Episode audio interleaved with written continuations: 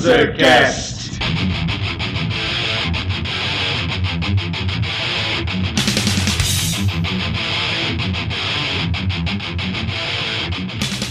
Saudações, mundrugos expostos a ouvir essa bagaça! Eu sou o Felipe Parreira, seu Panzercast!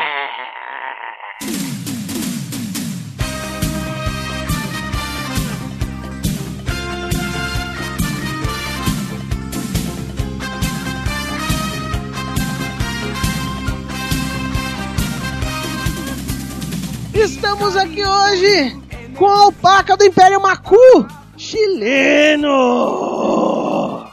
Beleza, pueblo? Buenas noches. E posso gritar bem alto o seguinte: Henshin! E aqui do meu lado, aquele que poderia muito bem ser um, um soldado Hitler barbado.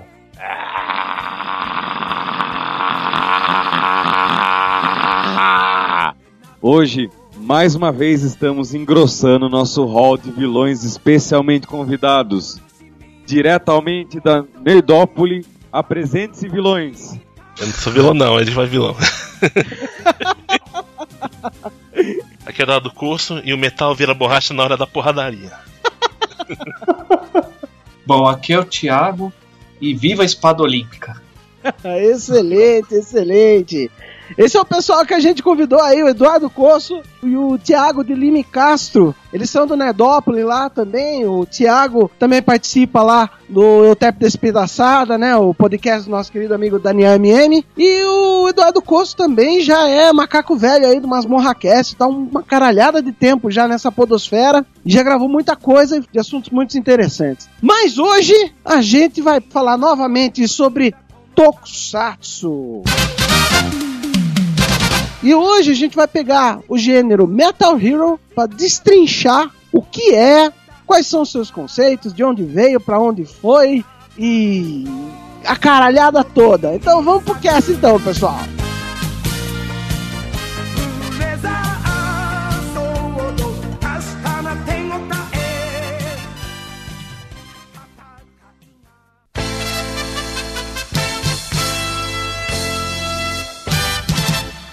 Pessoal, antes da gente começar realmente a falar é, de onde veio o Metal Hero, né?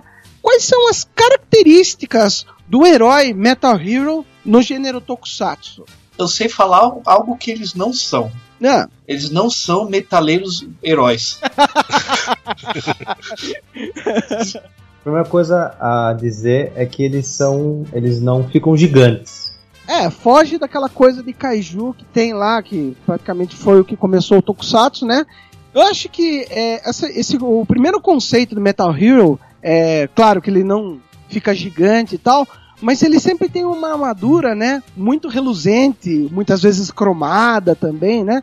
Que lembra muito aquele conceito de robô do Isaac Asimov, né? Então ele vem galgado nessa tecnologia, com uma roupa totalmente high-tech, com aeronaves, é sempre um conceito muito de uma tecnologia, ou seja, espacial ou de ponta no, na- no planeta Terra, né? E ele tem várias armas diferentes. Ele é auxiliado geralmente por uma nave ou então algum outro dispositivo mecânico maluco que tem uma transformação que pode virar uma arma gigante para ele ou então um robô que ele possa entrar dentro, né? Então, basicamente são essas características. Tem mais algumas coisas que vocês queiram colocar aí? Se o Homem de Ferro fosse da Toei, no Metal Hero. Puta, com certeza, né, cara? É. Acho que uma coisa interessante a citar também, ele tem uma parceira feminina. Nem todos têm, mas sempre tem aquela coisa de menininha. É, são poucos que a, a menina vai pra porrada. Tanto que uma das características mesmo é o cara sempre sair na mão sozinho. Muitas vezes ele não precisa de ajuda de ninguém, só quando o inimigo é muito fodido. E o mais legal que eu acho do, do, do Metal Hero é que ele dá pancada em monstro mesmo destransformado. Ele não precisa da transformação pra ser equivalente em poder com o monstro, né? Ele sai na porrada mesmo sem transformar e foda-se. Nessa época os atores eram dublês também, então dá pra fazer isso. Em dia eles vão na agência de modelos, daí contratam um cara que faz multi coisa, né? Um idol da época, eles não luta direito. Às vezes tem os caras que conseguem lutar de verdade, mas é bem raro isso. E é engraçado que eles sempre lutam contra uma organização. Por mais que ele seja. a- Às vezes, nos primeiros episódios, são inimigos que não estão relacionados entre si, mas sempre chega um momento em que ele tá lá. É, é o herói solitário contra uma grande organização do mal, né? Exatamente, cara. É, a gente pode colo- fazer até um. traçar um paralelo com o nazismo. Aquela coisa fascista, vamos dominar a Terra, meio 007 satânico Dr. No, sabe? É, é bem aquilo, né? E sempre tem o super monstro chefe, no Gaban principalmente, né? O super monstro chefe feito papel machê, que é o, o cara não se mexe, mas o cara é o mais temível do universo, né, cara? É uma sempre coisa bem, bem galhofa mesmo. Uma coisa que eu acho engraçado, sempre quando a gente fala em Tokusatsu, por mais que tenha um, um aspecto divertido e de ação, que é algo que os japoneses conseguem fa- fazer muito bem, né? É um equilíbrio difícil, não é tão fácil quanto parece. Mas sempre quando a gente fala dos Tokusatsu, tudo, eles representam uma situação que o próprio Japão vive e viveu. Porque, assim, só pegando um pouquinho da história, no século XIX, o Japão ainda era um estado feudal dirigido, onde tinha vários feudos, e o imperador era um deus encarnado. De repente eles começam a se industrializar. Aí, eh, nesse processo que eles vão se ocidentalizar, eles acabam com a classe dos, dos samurais, porque as castas eram muito fechadas no Japão, né? Sim. Eles acabam com a casta do samurai e se ocidentalizam. Nesse afã de se ocidentalizar, eles tentam dominar o mundo na Segunda Guerra Mundial, né? Sim. E tomam uma bomba atômica na cabeça, né? Quer dizer, uma situação em que o Japão rompeu com a sua cultura tradicional para se, se, é, se tornar ocidental. E nesse processo ele se ferra completamente. O imperador tem que assinar um documento dizendo que não é Deus. O Japão fica proibido de ter exército. Passa alguns anos, eles voltam a ter exército por causa dos países em volta. Ali é uma zona sempre conflituosa, né? China e tal. Só que eles acabam formando um exército e até hoje metade do exército japonês é um exército americano. Sim, Esse- exatamente. E o Japão sempre tem dois inimigos, assim. Existem os antigos, os antigos espíritos do mal, né? A China, a Coreia e tal. O antigo império do mal que pode renascer e atacar o Japão de novo, quer dizer, é uma metáfora para os antigos inimigos. E podem ter novos inimigos do espaço, quer dizer, novos inimigos ocidentais. Porque quem derrubou, a, quem jogou a bomba atômica foram os americanos. Então É. todo Tokusatsu ou você tem isso de voltar atrás de coisas do passado e absorver coisas novas. E o Metal Hero é muito isso, porque o cara sozinho com uma armadura é uma referência clara ao samurai, ao lobo solitário que ao mesmo tempo tem que usar a tecnologia de ponta ou do espaço para lutar com, com inimigos que podem ser antigos inimigos do mal ou novos inimigos do espaço. Então ele não deixa de ser uma um novo samurai, um- uma metáfora para toda essa situação do, do Japão. Exatamente. Eu acho que é interess- muito interessante o que você falou, Thiago. E a gente pode observar isso realmente, é, tanto em aberturas quanto em encerramentos, ou até mesmo finais de seriados de Metal Hero, que tem aquela famosa luta de espada ao pôr do sol, né, ou ao sol nascente, perto do oceano. Isso é uma clara alusão ao samurai, né, ao espírito samurai, né? Então é, é- realmente é isso, é o herói japonês encarnado, cuspido escarrado ali, né? Que Parece também a Lion Man, né? Tem o mesmo esquema. Uma agressão do mal e também se transforma. Só é, reforçando essa ideia do samurai, a armadura e a espada tá ali na grande maioria deles. Além da espada, é como as, como diria o Homem-Aranha, piu-piu guns, né? Exatamente, por mais que o cara seja. Tem uma tecnologia foda do caralho, um puta de um robô, uma puta de uma nave foda, não sei o que. O cara vai matar o cara no final do episódio com a porra da espada. Todo esse conceito de samurai, então, realmente, tá galgado aí, tá, tá trazendo as raízes do povo japonês pra esses seriados de Metal Hero, né? É que também não tem como você é, deixar de lado uma cultura tão rica que eles têm, né? Eles acreditarem, como vocês mesmo disseram, citaram bastante os samurais, que são verdadeiros, é, verdadeiros guerreiros é, nipônicos. Então não tem como você deixar de lado. E você transformar eles numa série também considerada infantil, poxa, é um, é um pulo.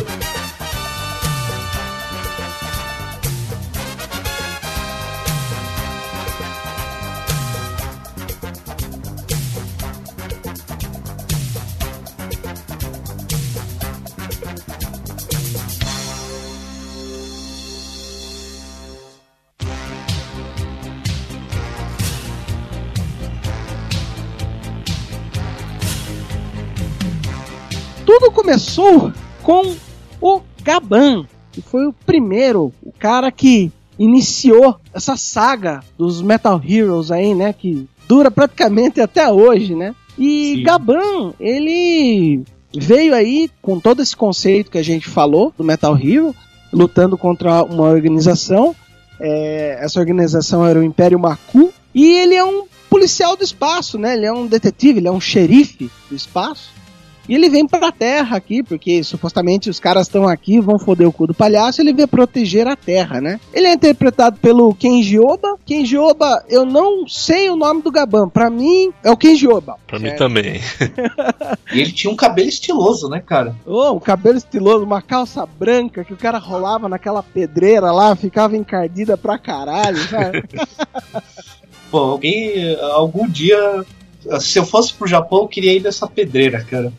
Poxa, nem fale, né, cara? Essa pedreira mesmo, ela é muito famosa por visitas, ju- justamente a fãs e tal, mas ela foi muito maltratada, né, durante as gravações desses é, seriados, né? É, desgastaram muito a minha. Pô, Exato, e, e fora que la- largava um monte de sujeira, japonês porco, deixava tudo cagado lá. negócio é. todo são um casal velhinho assim. Você vai lá, você vai, posso ir ver? É, exatamente, né? Detonadinho, coitado.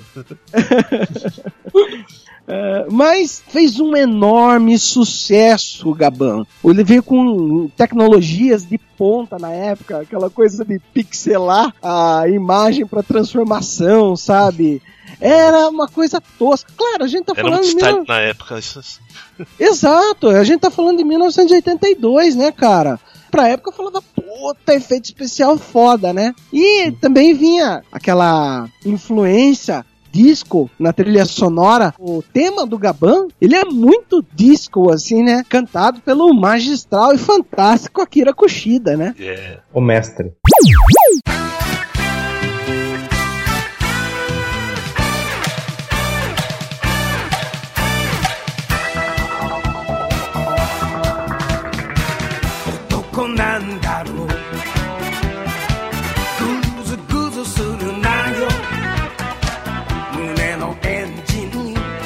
Bom, o Gaban, ele foi, acho que um dos últimos policiais espaciais a ser transmitido no Brasil, né? É, a Rede Globo a resolveu dublar ele na Beth Hitchens e ficou uma porcaria. Ficou uma merda. Eles colocaram como Space Cop, né, Eduardo? Sim, é, e os nomes dos golpes, tudo alterado, ridículo. E, o engraçado é que ele, ele é um puta de um seriado legal, mas ele, ah, ele apareceu no Brasil na época em que já tava em declínio do Tokusatsu, né? E pra ajudar, como você mesmo comentou, Kosso, o, a dublagem cagou, mas ainda assim é uma série muito, muito boa. É, se a gente for trazer pra realidade do Brasil, praticamente foi ao avesso o que aconteceu, né? Chegou aqui primeiro é, as coisas que estavam recentes, o Jaspion, mas as coisas pra trás não chegaram aqui, né? Foram chegar muito depois do Jaspion, e aí já tava meio naquela coisa, o pessoal já tava meio saturado da- da- daqueles mesmos tokusatsu, com a mesma não tinha mais que comprar, tinha que comprar os antigos, os novos já tinham comprado. Então, Exatamente. Enfim, Gaban, ele é um clássico, famoso pra cacete. O Kenji Oba, pra mim, é um ator, assim, muito carismático. Desce a lenha na galera mesmo, sabe? É muito foda o mesmo. Tarantino gosta dele, isso mesmo. É excelente. Era isso que eu ia pô. comentar agora. Acho que com certeza todo mundo que tá aqui gravando deve ter gritado no, no, no filme quando assistiu Kill Bill, a parte 1, deve ter gritado Gaba! Sim, depois me xingaram no cinema. É. Mas fala aí, Coço, por que, que o Tarantino gosta do, do Kenji Oba? Ele apareceu no Kill Bill, ele é assistente do. Qual é o nome dele mesmo? Sony Shiba, o Hattori Hanzo. Hattori Hanzo. Hanzo, é. É assistente meio, meio bebum, né? Mas era muito legal a participação dele no filme, eu gostei. É muito bom. É, e, assim, é uma coisa que você não, você não espera, né? Daí você fala, caralho, eu conheço esse cara, mas ele não era careca. De onde ele era? Sim, você fica meio perdido. E no filme, Exatamente. e no filme ele tá meio marrento, né? Trata, tipo, trata a, a noiva lá meio com desgosto, lá fica xingando o, o Hanzo. Porra, o cara tá meio mala, né? Exatamente.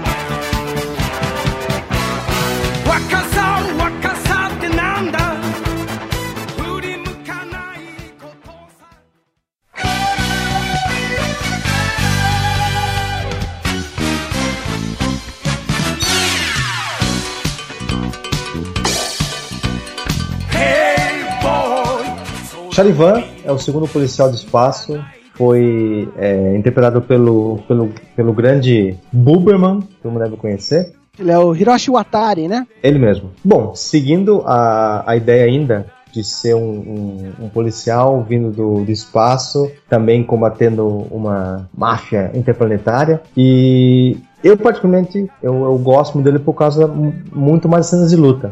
Tá, pois o, o, o, o ator principal ele tem um- não só um carisma, sabe, mas ele tem uma boa presença e, poxa, a- as- os combates dele eram muito legais, né? E, e porra, sem contar aquela nave que ele tinha, né?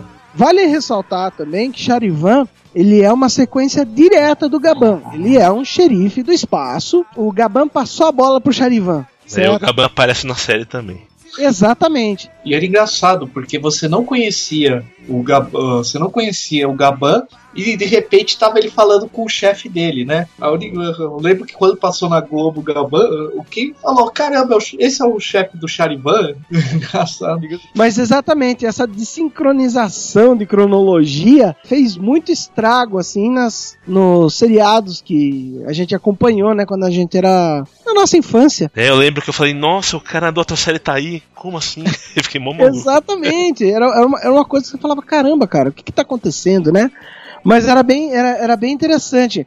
Eu acho que essa é uma das características que o povo japonês tem, que difere do ocidente, principalmente a visão americana de herói ou de personagem. Isso eu acho interessante. Eles têm uma fidelidade na história, eles não abandonam a história que já tem por trás do personagem. Não só a história, como os traumas, os cacuetes, as gírias, as brincadeiras, a personalidade do personagem não morre. Se ele aparecer numa série, ele vai ser do mesmo jeito que ele era lá na série dele. Aqui no Ocidente, é você vê muitas temporadas de seriados e de repente a personalidade do cara muda durante a série. É, eu não conheço muito de Tokusatsu. Assisti algumas coisas pra gravar esse, esse episódio e chamou, me chamou a atenção justamente isso. Essa, esse carinho no- nos cameos, nas aparições dos, dos personagens de outras séries sendo exatamente iguais, não tendo essa distorção do caráter de cada um ou da personalidade. E devido ao sucesso de Gaban e Charivan, né?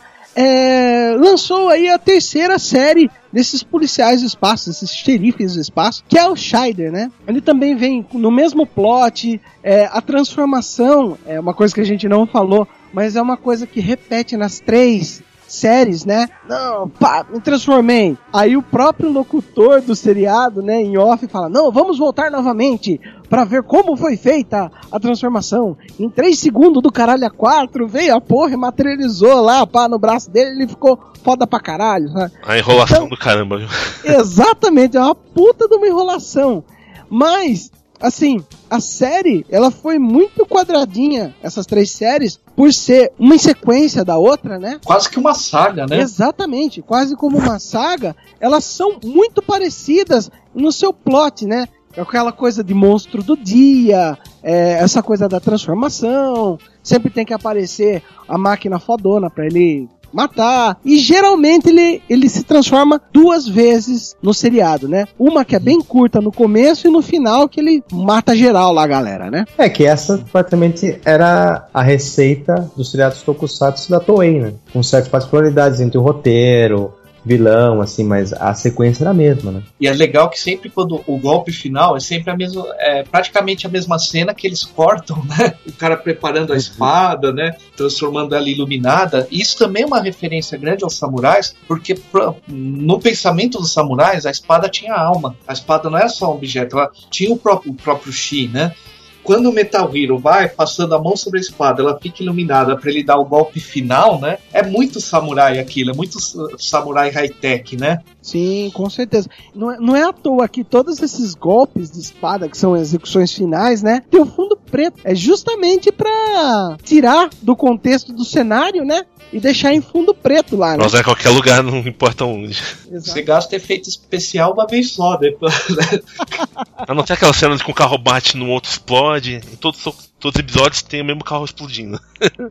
que vem de de, de bundas. Pá! E o Shader teve uma coisa legal no final, que foi a. Porque praticamente apareceu o Gaban e o Charivan, né? É, Pra os três uniram. Tem episódio final que é os três juntos. E, e é muito legal porque é muito equilibrado. Porque o que a gente fala, mas é difícil fazer isso. Você colocar três personagens icônicos na série de um deles, mas não de maneira a parecer que o atual é mais fodão, mas tem que dar um destaque maior por ele porque a série é dele, né? Eles Exato. conseguem um equilíbrio entre os, entre os três heróis ali que é muito interessante. Sim, nenhum é deixado de lado, né? Sempre ele tá fazendo uma coisa importante pra que a coisa vire, né? Até É. porque, além da parte de porradaria, eu achei bem interessante o plot. é, não é um plot acéfalo. É, tem até um, longa pra- um especial pra cinema, que são os três juntos também. E uma Exato. curiosidade, o Shaider era o Hiroshi Tsubuya, que o Eiji Tsubuya é o criador do Ultraman, e é- ele era vô dele. Então ele era neto do criador do Ultraman, isso é bem legal. Nossa. Infelizmente ele faleceu em 2001 por causa do câncer. Acho que câncer no fígado, é isso. Exatamente, exatamente. Outra curiosidade envolvendo os policiais do espaço é Gabin, o nome, né, é uma homenagem ao ator francês chamado Jean Gabin. O Charivan eu não sei e o Schreider é o mais legal. Ele é, é uma homenagem ao ator Roy Schreider, lá do Tubarão. Da hora. Muito legal essa, essa coisa, né, cara? Né? Vamos lá, passando essa era, né? Veio a era dos guerreiros espaciais, que é a que a gente já tá mais familiarizada, né? Que é a época da manchete, Yeah. que é o Jaspion e o Spilvan. O Jaspion veio aí, tinha uma proposta super interessante. Vamos pegar o Jaspion, ele vai ser justamente o que fala na, na, na- na sua. na letra da música, né? Ele vai ser um Tarzan espacial. Ele vai passar por vários planetas e lá ele vai encontrar algumas coisas do Satangoso e vai apaziguar aquele planeta. Tanto que os primeiros três episódios da série, ele viajava de planeta em planeta. Tinha o planeta do gelo, tinha o planeta da selva, o planeta da rocha. Só que aí o orçamento não estava dando muito certo, porque essa coisa de Metal Hero também já estava meio batida no Japão. tava muito ruim. Então o que acontece? A audiência tá uma merda. Os caras falando, "É, toca aí pra terra, vai lá pra terra e fica lá nessa merda. Eu- certo? Ele teve que trocar o cabelo mais duas vezes porque tava achando que também era isso. Exatamente, ele tava de cabelo afro, né? É, achou que era bem legal pro personagem, mas eu acho que não deu certo. Eu acho que é por isso um dos motivos que pode ter dado certo no Brasil é isso. Pra nós esse tipo de mistura é comum, né? Mas o que eu não lembro de ter visto antes disso um, um japonês com ca- cabelo afro, né, cara? Black- Até que é verdade. Black É Power, Black Power icônico, olha que legal. E a roupa dele era inspirada no Michael Jackson. Puta, verdade, cara, você não sabia, cara. Só faltava o Jasper fazer o Moonwalker, né? No meio. Além disso, também na Star Wars, que tem o, o Satangos que é da Darth Vader, e tem a cena do barzinho lá. Tem até o Jabba the Hutt genérico lá, né, cara? Que é uma muito- coisa horrorosa. Muito bom. É, tinha um companheiro estiloso, que era o Buberman, tipo, meio que na vibe do Han Solo. Ah, tá tudo aí, ó. Tinha a Mia, né? Que era a. a, Não. A, a minha, ela era o monstrinho, como aquele Relief, né? a, a E a Henri era a androidzinha lá, É, né? É. A gente pode dizer, a gente pode dizer, então, gente pode dizer então que temos aí o R2-D2, que era a Mia, e o C3PO, que era a Henri.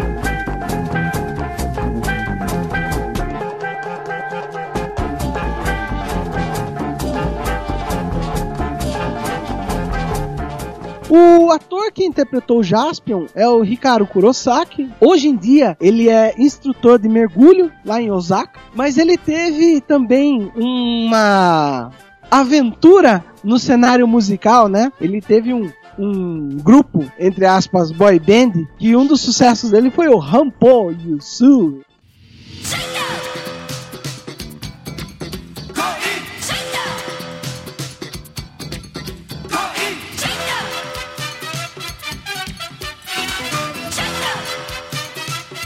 E essa música também apareceu no seriado do Jasper e a gente vai colocar de fundo pra vocês darem uma olhada aí. É, muito bem. Tem que aproveitar tudo.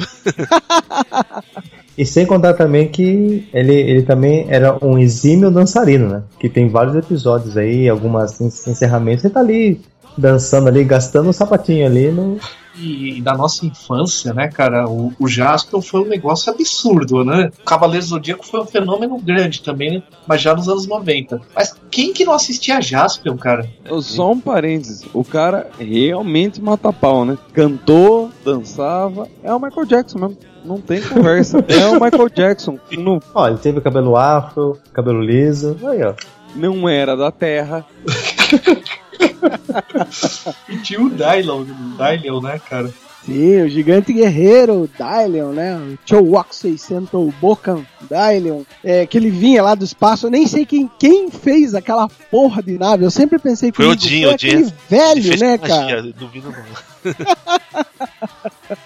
É, não, e a trilha sonora, a, a, a faixa título do Dylon, cantada pelo, pelo mestre Akira Kushida. É. E a- segue aquela mesma coisa dos policiais do espaço, né? Ele vai enfrentar uma organização que quer dominar o universo tal através dos, do- dos monstros e tal, e voltar a essa era dos monstros e dominar a raça humana, né? Como se fosse uns asseclas do Satanás Galáctico. Né? O nosso querido Satangoso é mais ou menos isso, né? Certeza, viu? É uma plot muito galhofa. Praticamente você ainda tem o Metal Hero do mal, né? Porque o Magaren, né, cara? Sim. Exatamente. Exatamente. É o lado negro da força. É. é o Nemesis do Jasper é o Magaren, né, cara? E o Magari morreu, eu estou mais forte, igual aconteceu com o Giban mais pra frente. Sim, exatamente. E uma curiosidade também de Jaspion é que, seguindo a tradição aí dos nomes é, em homenagem a atores, né? O do Gaban, do Schreider, ele também era pra ter um nome de ator. O Jaspion era pra ter o nome de De Niro. Caralho. Imagine a merda que seria o Jaspion com o nome de De Niro. Que bom que mudou.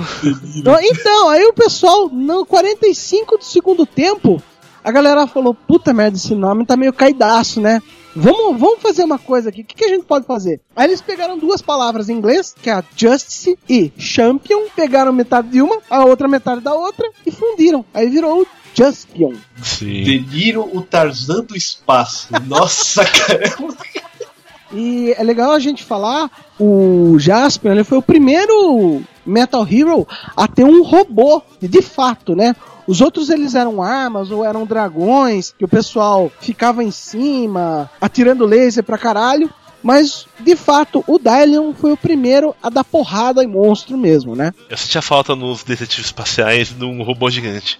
Quando ela virava o dragão, até que era legal, mas outros viravam meio robô, aquela meio. Uma, pra ele atirar, vira uma arma, né? Exatamente. Eu achava, assim, claro, a, pra época, a tecnologia era foda pra caralho. Mas eu ainda achava meio travado aquilo, não saía, não ficava muito legal, né? Os caras usavam como pranchas de surf com Piu Piu Guns. É tipo uns tanques de guerra espacial, né? Sim. Isso. A coisa mais bizarra pra mim na história do Jaspion é que quem levou ele pra manchete, que foi o que fez o Metal Hero estourar no Brasil, né? E que são outras séries como outros gêneros de Tokusatsu, é que foi o Beto Carreiro que levou o negócio pra manchete. É, é o cara. Mano, tipo. Pô, todo mundo recusou, e daí o cara tinha amigos lá dentro. Ele era famoso, é importante lá. Daí ele falou, pô, passa aí, daí eles passaram. É, Muito legal, muito legal. Aliás, é, para quem é fã do Jaspion aí, quer saber um pouco mais, curiosidades sobre a, a série, o DVD, que são 10 DVDs em uma lata, né? Ou então você pode comprar sem lata mesmo, que a edição especial é a lata, né? Os DVDs, eles. Nos primeiros três DVDs, se eu não me engano, é, você pode assistir com os comentários do diretor, mas não é comentários do diretor, são entrevistas e curiosidades sobre os episódios do Jaspion, né? Quem fez isso foi o Ricardo Cruz. Aliás, ele foi ele que incentivou a lançar esse material em DVD aqui. É, para quem não conhece o Ricardo Cruz, o, ele é um dos é, membros da banda Jump Project, né?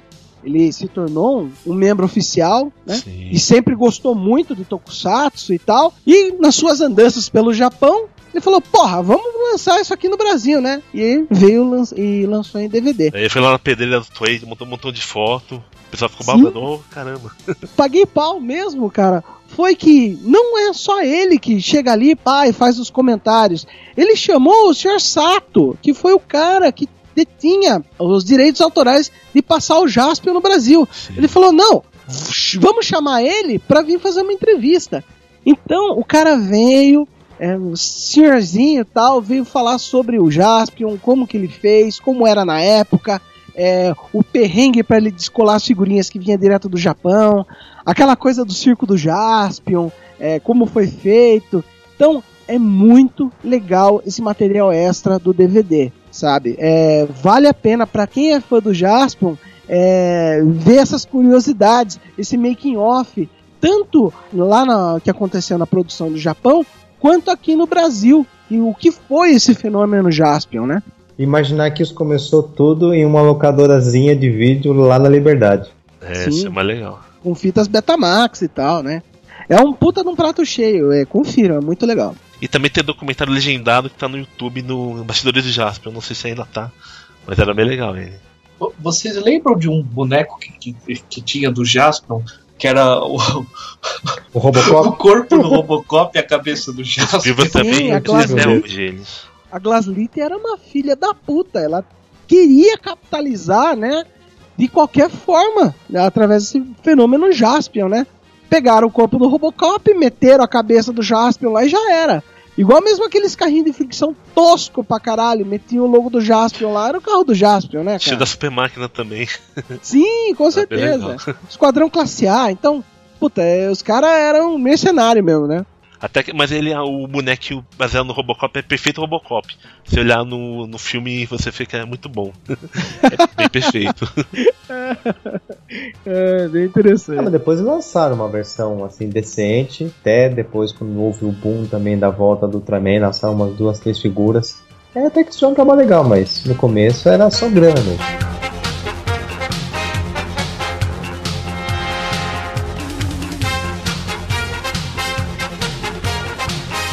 É, depois desse fenômeno aí e tal, né, do Jaspion, começou a chover Metal Hero aqui no, no Brasil. Quantos foram mesmo, Kosso, que passaram aqui no Brasil? São 10. Com o sucesso do Jasper veio o Jasper 2, que é o Spielberg. Sacanagem. Ah, sim, exatamente, exatamente.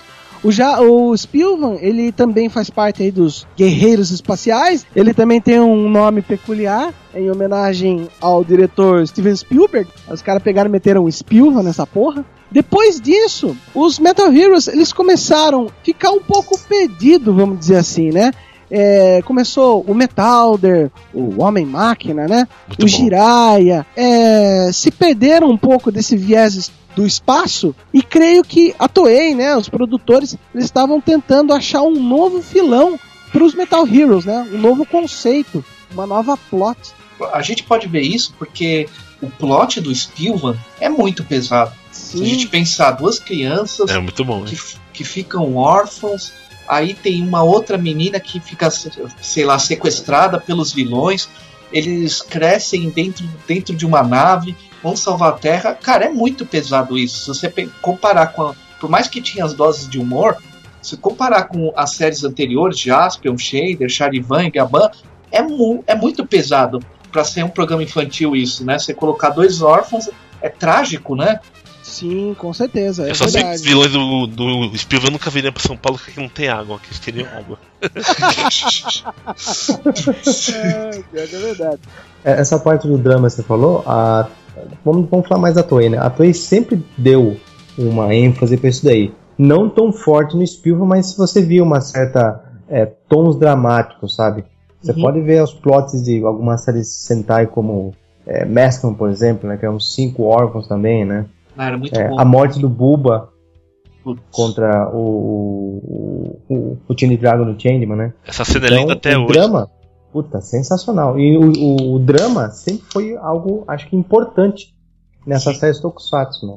Uma das características que com certeza o George Lucas viu o Spielberg Sim. para fazer, né, o Darth Maul, é o sabre duplo, né, do nosso querido Spielberg, né? Aquela espada de luz ou espada laser, né? É, a, a do Spielberg, ela tem duas lâminas, né? Tá devolvendo, né? Roubaram a ideia também. é, é uma troca, né? Vamos dizer assim, de influências.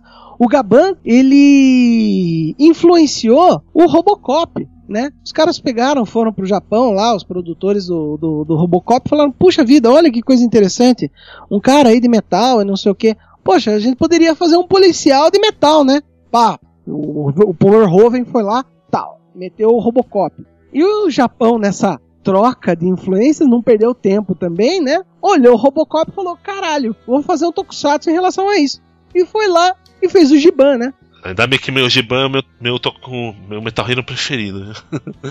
E o interessante do Giban, que eu acho, que ele inaugura um novo segmento, um novo filão pro Metal Hero, né?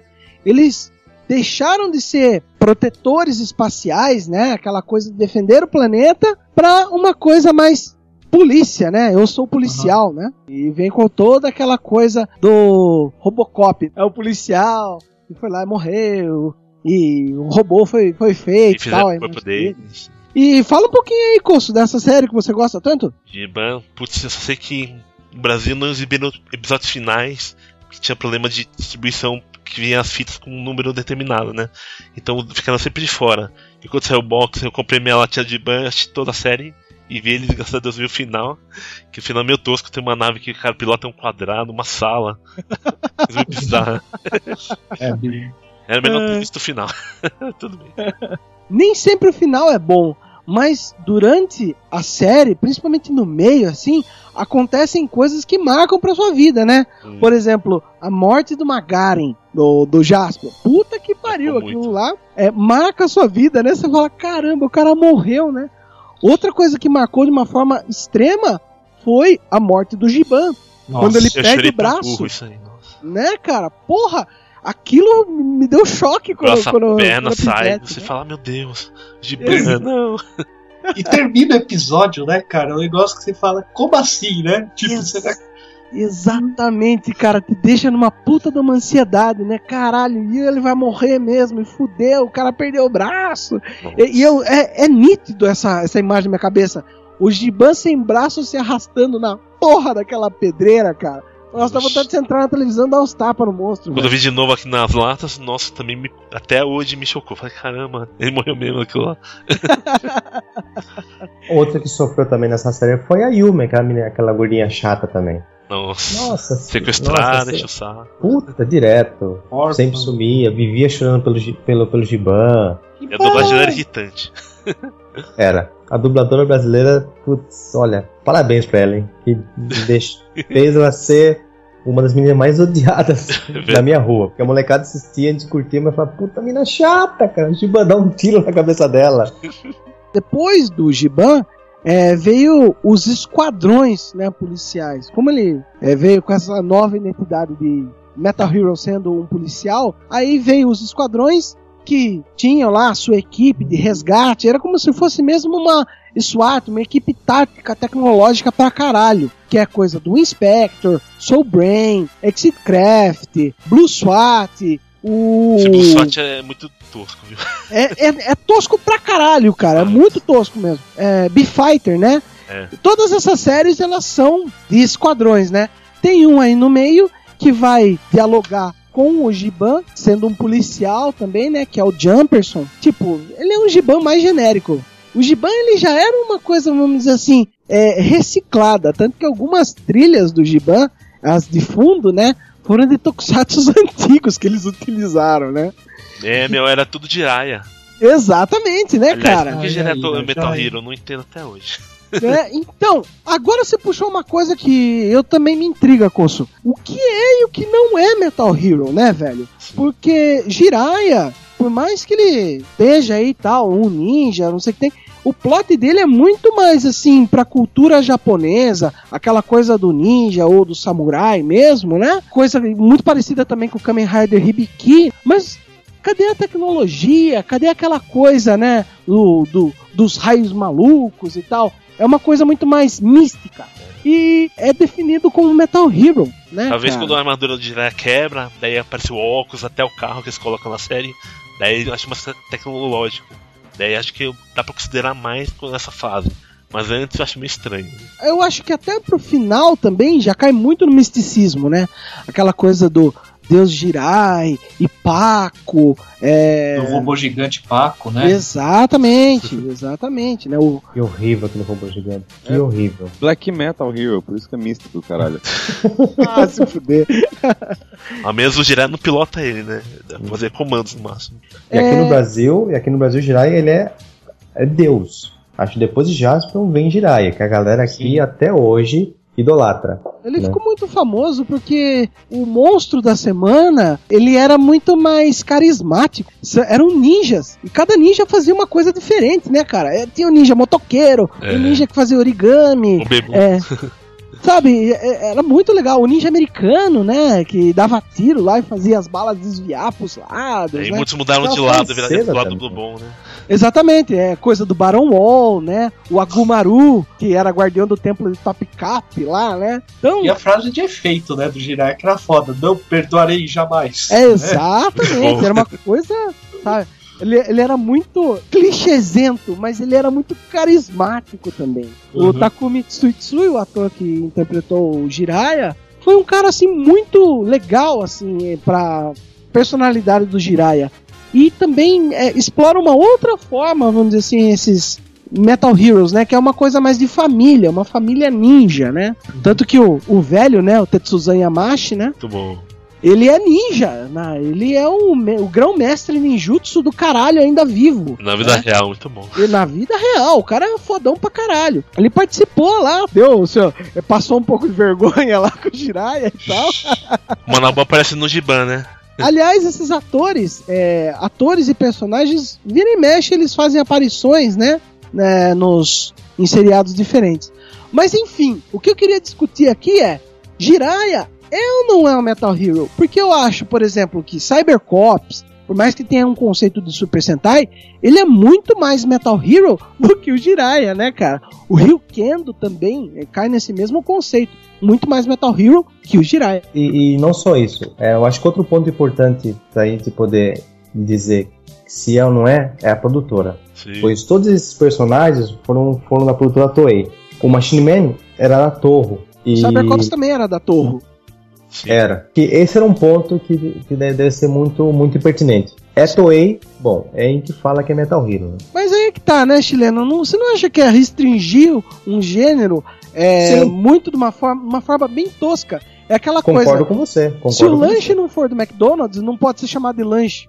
Claro que pode. É, não tem o pão, não tem o hambúrguer ali, porra. Metal como Metal, Metal Hero eu acho estranho também. Ele é assim que ele é um robô e transforma com armadura de metal. É, Não, ele não é armadura, ele é um cyborg. Sim, ele é um ciborgue. Mas ele se reveste com a armadura, então vale também. Não, Ah. na verdade ele só troca a forma. Ele, ele é um cyborg. A série é muito parecida com o plot do, do Kikaider, né? Que é mais antigo. Ah, é sim. exatamente. aliás. Acho que tudo, né, do Metalder foi inspirado no Kikaider. Até mesmo o design dele, né? É.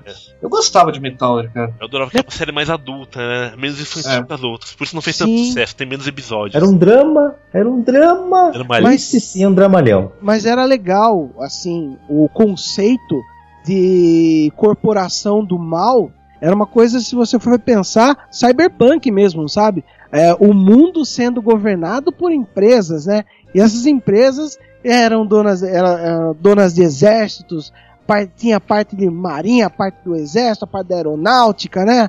Cada um tinha o seu chefe que capitaneava isso. Eu achava isso muito foda, né, cara? Muito É foda. muito legal ter os três, três de metal de monstro, né? E o céu cibernético. Outro personagem importante na série Metal, além do drama todo, era o cachorro, Springer. Era muito Ah, bom.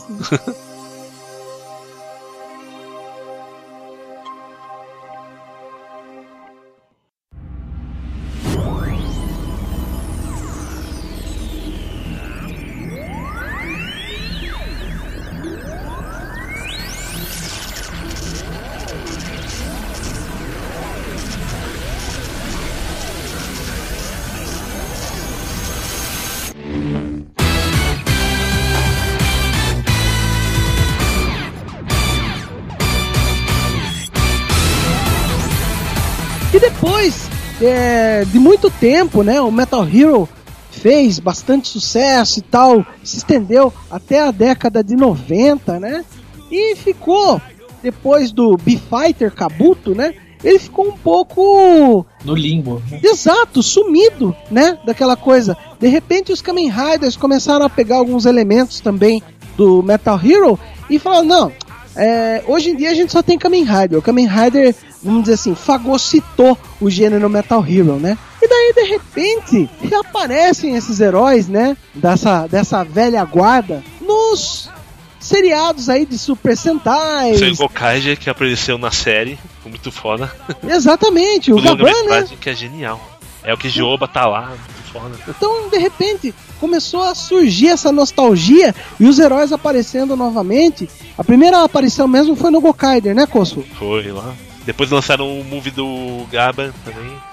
filme do Gaban, ele inaugurou aí, né, essa nova geração dos Metal Heroes clássicos, que veio aí o Gaban The Next Generation. Vocês querem falar um pouco desse filme? Eles é, continuam ainda a, aquela antiga saga, aquela famosa é, estou passando a fase para um, assim, pra uma nova geração, né? E é legal que, assim, o personagem Gaban existe, mas é quem é, é, assume a armadura é uma outra pessoa. Então, não é igual, por exemplo, não é igual, por exemplo, James Bond que só troca o ator, mas ainda, ainda o cara é o James Bond, é o 07, é o- ele ainda é o 007. Vai trocando o título, é o título de Gaban, o título de Schreider, o título de Charivan. Ele fala assim: Eu não considero você ainda o Charivan. É bem por aí mesmo. E essa Next Generation, ela fez três filmes aí, falando lá dos clássicos. O Gaban, o Schreider e o Charivan. Eu tive a oportunidade de assistir o Gaban e o Schreider, né? Mas, no Gaban, o que me surpreendeu foi ter sangue, por mais que seja um sangue CGI, mas Sim. tem, sabe? Tem um monte. Tá? Tem um ambiente sombrio e noturno algumas horas, assim, Que é mais né? adulto que os outros séries. Né?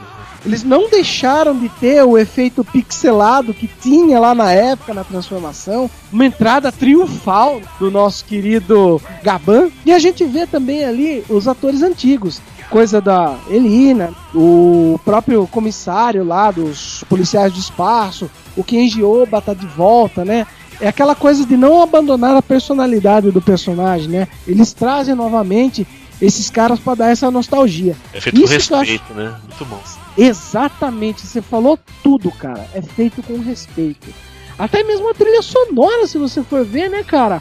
Tem uma nova versão, mas é o Akira Kushida que canta. Sim. É muito legal, cara. É Mas muito esperava legal. outro cara pra cantar? Tem que ser ele. Não, Você tá é- vivo, põe ele, né? É como propor um diálogo. Ah, é aquilo que também tá acontecendo aí com Cavaleiros do Zodíaco, né? É. Ele tá englobando aquela galera dos anos 80 que assistia isso, passando a bola para novos personagens para dar continuidade a toda essa saga, né? O Metal Hero tá tentando ressurgir através disso. E o legal é que nesses três filmes você vê que realmente é, eles querem deixar bem claro que é uma coisa só. Os três fazem parte de uma polícia espacial, Isso. sabe? Sim. Fazem parte de uma academia. É como se fosse, sei lá, a tropa Lanterna Verde. Como Né? se fosse Jedi. Até mesmo se você vê o mundo que fica lá, os policiais do espaço, é muito parecido com Coruscant. Então, acho que esse ponto também é bem interessante para mostrar para um público novo e também para os antigos, né? Poder realmente agora, eu já sabia, mas agora estou vendo. É, realmente existe um planeta onde eles se juntam, treinam, é, recebem as missões, né? Agora dá pra você ver realmente que é um chefe pros três. Do Scheider é o mais fraco de todos, eu achei, né? Apesar de ter umas coisas bem legais. Mas do Charivan é muito louco, ele tem muita porradaria, tem muito sangue CGI, né?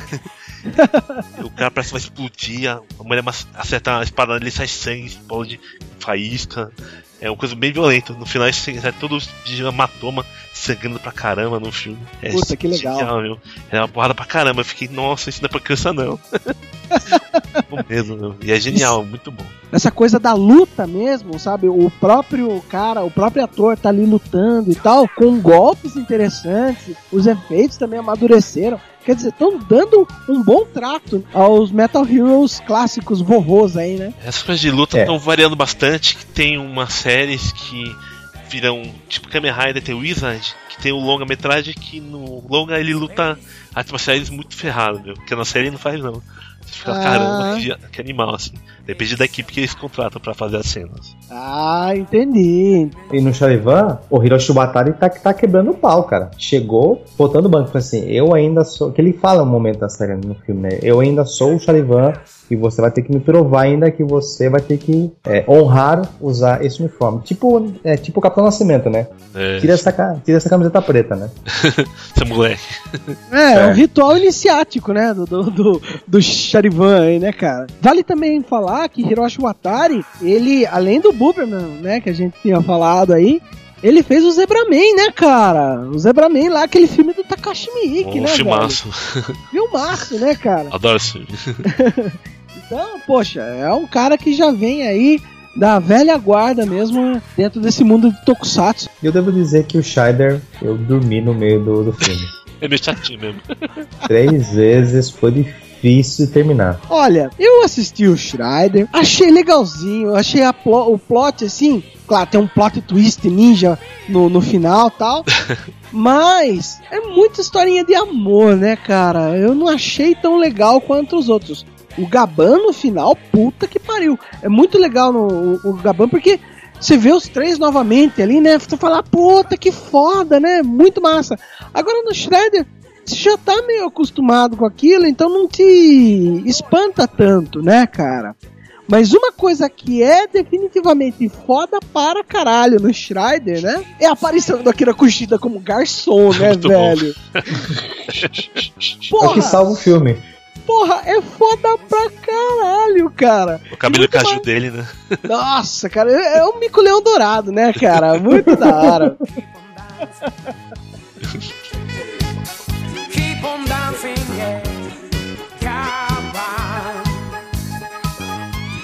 O Schneider, ele ficou com aquele toque de comédia, né? Não Sim. tá muito mais é, naquela vibe um pouco mais sombria do Gaban e tal, né? Depois do Charivan você pensa que tem a mesma coisa, né? E é mais É, Ah, meu Deus. Ah, e sem contar com, sem contar que o maluco sempre gosta de ficar sem camisa, mostrar que tem barriguinha tanquinha. Ah, irmão, porra, para. E a menininha chata também do lado dele. Puta que pariu. Foi triste de assistir. É um negócio do movie que é os. É Kamen Rider vs Super Sentai vs Metal Hero, que todo mundo junto saindo na porrada. E daí tem o Gokage que tem as chaves que transformam, e que se transforma no B-Fighter, no Giban, no Jiraiya, você fala, caramba! Nossa, ah, isso eu vi. muito louco isso. então, eu acho que isso é. tá acontecendo uma nova revolução nesse meio de Tokusatsu. Antes, as barreiras elas eram bem definidas. É, você é Metal Hero, você é Kamen Rider, você é Super Sentai, você é Henshin Hero, e a gente fica assim. Cada um não interfere no, no mundo do outro, né? Mas com a série do Kamen Rider Decade e o Gokaider, né? Essas fronteiras foram quebradas, caíram por terra, né? E de repente, todo mundo tá começando a ficar no seriado do outro ou no filme do outro, né? E que tá sendo uma coisa interessante para reviver alguns personagens. Claro, isso é um caça-níquel do cacete, Muito, mas dá Sim, também. sim. mas, cara, quem é fã de verdade, porra, ver tudo aquilo acha muito legal. Tá vibrando, tá vibrando. Porque não, Gokaiger é uma festa, sabe? É praticamente uma escola do professor Raimundo. Todo mundo que fez alguma coisa chega aqui que vamos fazer um episódio especial pra você. Eu gosto É que o fez três personagens, e ele aparece na. No movie lá com os três. Daí ele se olha assim e cumprimenta. É bem legal. Exatamente, é muito legal mesmo, cara. Que tipo, um faz, vende não sei das quantas, um negocinho lá, acho que é algodão doce. Isso. Aí vem outro e tal, e se cumprimenta. Que um é um, o Blue de um Super Sentai, o outro, ele, é o outro é o Gaban e tal. É muito legal mesmo esse encontro entre atores que são personagens diferentes, né, cara? Ficou até legal. Ia ser uma galhofa, mas ficou bem legal, gostei. Ficou, ficou divertido pra caramba, né, cara? E toda essa miscelânea do, do- que o Gokaiger é, acabou propiciando esse diálogo, né, cara? É fantástico, cara. É fantástico. De repente, Super Sentais com Kamen Rider não são mais uma, um absurdo, né? É. Quem diria, né? É Aquilo que toda criança brincava quando, quando tava em casa, né? Eu assistia nos anos 80 e eles resolveram fazer, transformar essas brincadeiras em filme, né? Puta que Gokaiger, né? pariu, cara. Tiago, você falou tudo, cara. Você, você captou a essência do que tá acontecendo hoje, cara. É tudo que a gente fazia quando era pivete. Os caras estão fazendo agora e chutando um monte de herói no mesmo lugar, né, cara? E não só heróis, né? Eles pegam os vilões também clássicos, né, dessas dessas séries, né? O Shadow Moon tá em todo lugar. Sempre né, dá porrada todo mundo. Eu, eu acho que de- desse universo Toei, o grande vilão do universo é o Shadow Moon, né, cara? Porque Sim, cara, sem sombra de dúvida. Ele é o Darth Vader da Toei, cara. Com certeza, velho. Eu acho que Ah, agora eles tinham que fazer um filme assim. Os vilões se unem, sabe? Primeiro, né? Puta, é verdade. E você imagina, che- chega o Shadow Moon assim, o Satangos do lado, e por aí vai, né? Tem até o Gyodai ali do. sabe? Os Changeman. tipo, tipo, ali temos que dominar o universo de uma vez. Vamos unir esforços, né? Tipo, aí traz todas as séries antigas, né? Puxa, seria É o que falta, muito né? legal, cara. Seria muito legal. Eles trouxeram até o Kikai, né? Ele apareceu numa série do Kamen Rider para fazer um longa assim, tô louco pra ver. Exato. Ah, apareceu o Inazuman também nos Kamen Riders da Sim. vida aí, né? Esses heróis B, vamos falar assim, né? Um monte que né? era herói que foi vilão no, depois. Apareceu muita É. gente que eu não conhecia, né? Mas eu É. fiquei lendo e falei, caramba, Ela, a- a- só falta trazer o Lion Bay de novo, né, cara? Trazer o Lion Bay e o Machine Bay, que apesar que deve ser de outras companhias, né?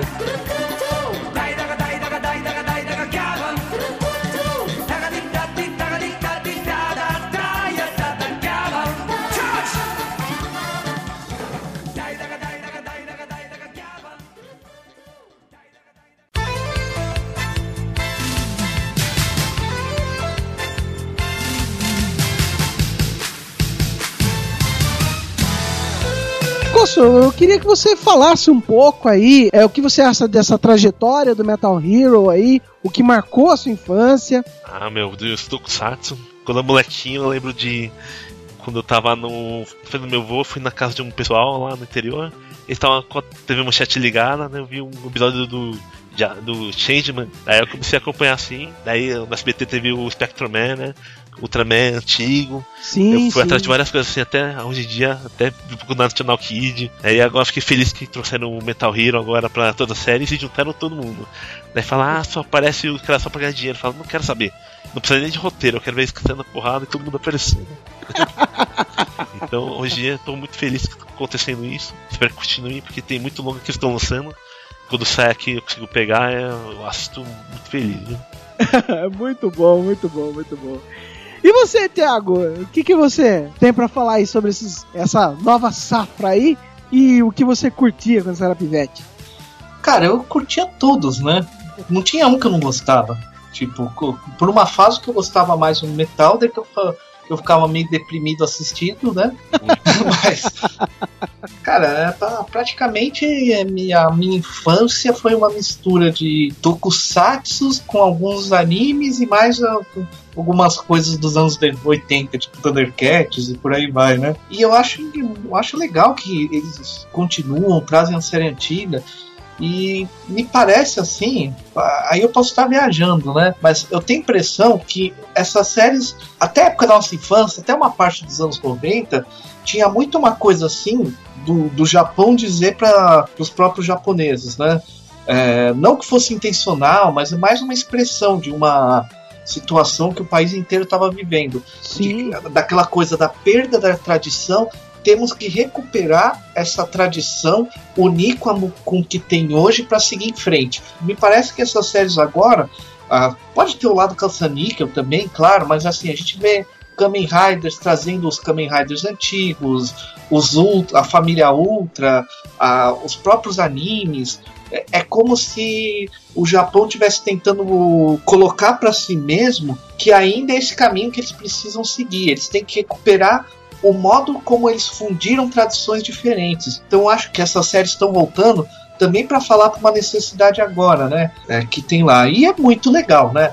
Por mais que o Gokai e tal, você vê ali as séries, todos os caras antigos, caramba, né? Tem filme e tem os atores originais, pô, tipo. É, é realmente um, é reboot, é uma continuação. Cara, isso é muito bom. É, muito interessante o que você falou, Thiago. Esse resgate da cultura, né, do Japão, assim, é muito foda. Que eles sempre tentam reviver e colocar aquilo em evidência pra eles mesmos, né? Super É. interessante.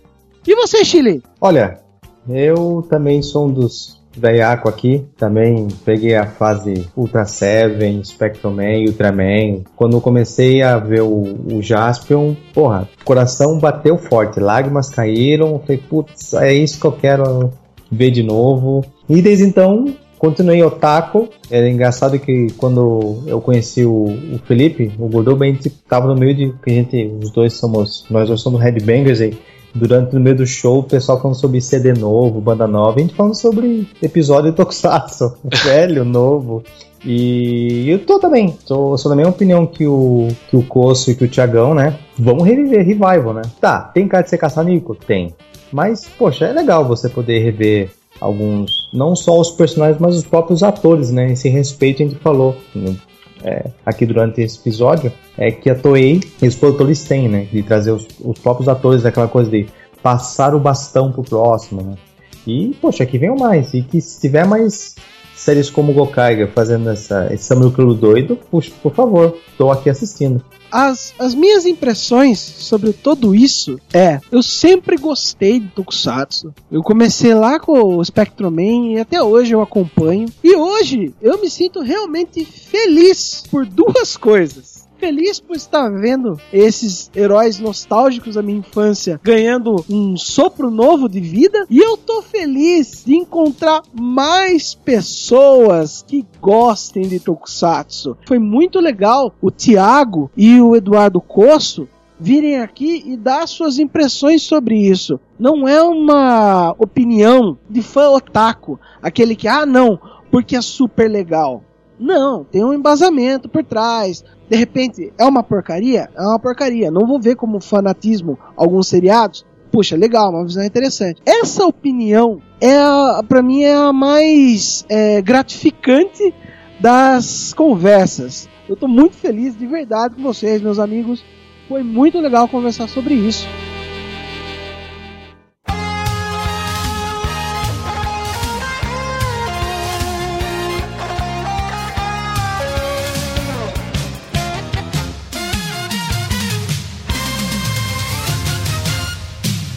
Isso aí, galera. Muito obrigado por você, Eduardo Costa, estar aqui com a gente hoje, estreando aí com a gente. É, valeu pra caramba. Espero que seja o primeiro de muitos e a gente vai falar bastante sobre o Tokusatsu aqui. Valeu mesmo, cara. Então eu espero ter muito material legal, muita coisa que eu tô assistindo. Séries que não são Metal Hero nem nada, tipo Garo, que é meia adulta, tem até cenas de nudez. É bem adulto mesmo. Então valeu pelo convite, eu gostei muito de gravar. Vamos lá, quem quiser ouvir sobre cinema de terror, de filmes de ação, animações e assuntos gerais, tem o Nerdópolis Cast, o www.nerdópolis.com.br para acessar nossos podcasts semanais, que são bem divertidos e espero que vocês gostem. né? Pô, pessoal, acesse que é muito legal, é bem divertido mesmo. E Coço, não se preocupe, a gente vai fazer um sobre Garou, sim. Merece um podcast. Tiago, muito obrigado, cara, por você vir aqui também dar um tostão da sua voz e as suas opiniões. Valeu pra caramba, cara. Pô, eu que agradeço aí o convite. Primeiro que, pô, falar de Metal Hero, Tokusatsu, é, não tem nada melhor, cara. É, é muito bom. A discussão foi, foi bem legal, assim. E que quem estiver ouvindo, ou- ouçamos, vejamos mais Tokusatsu, né? Porque é muito bom. É, isso aí. Foi muito divertido, cara. Não tem.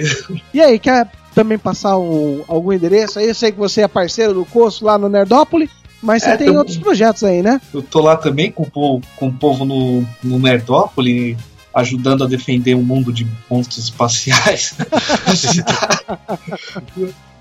Estou participando lá no também no Euterpe Despedaçada com o Daniel MM, né? É mais sobre música. Sim, sim. Ah, Assim, estamos por aí. E é isso aí, então, queridos ouvintes.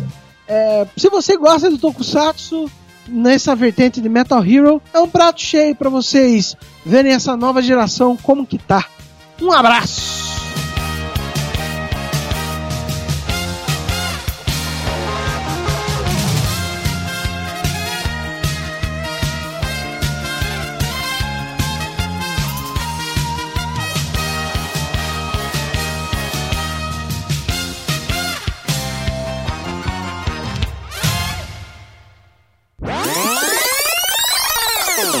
Kira Kushida é foda.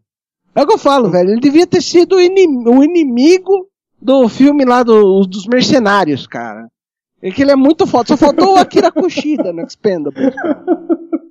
Cara, tá me- é meio nada a ver agora, né? Sim, pode falar. Mas uh, olhando o título da pauta, bem que podia ter uma versão daquela We don't need another hero, tipo Tokusu, Tokusatsu Metal Hero. Cara, We are the ones left behind. And I wonder when we are ever gonna change. Living under the fear till nothing else remains. Tokusatsu Metal Hero! Aí vai falando o nome das séries depois, né? Tipo, Gava Shadow Shader, Jaspion, Spielman, Engiban.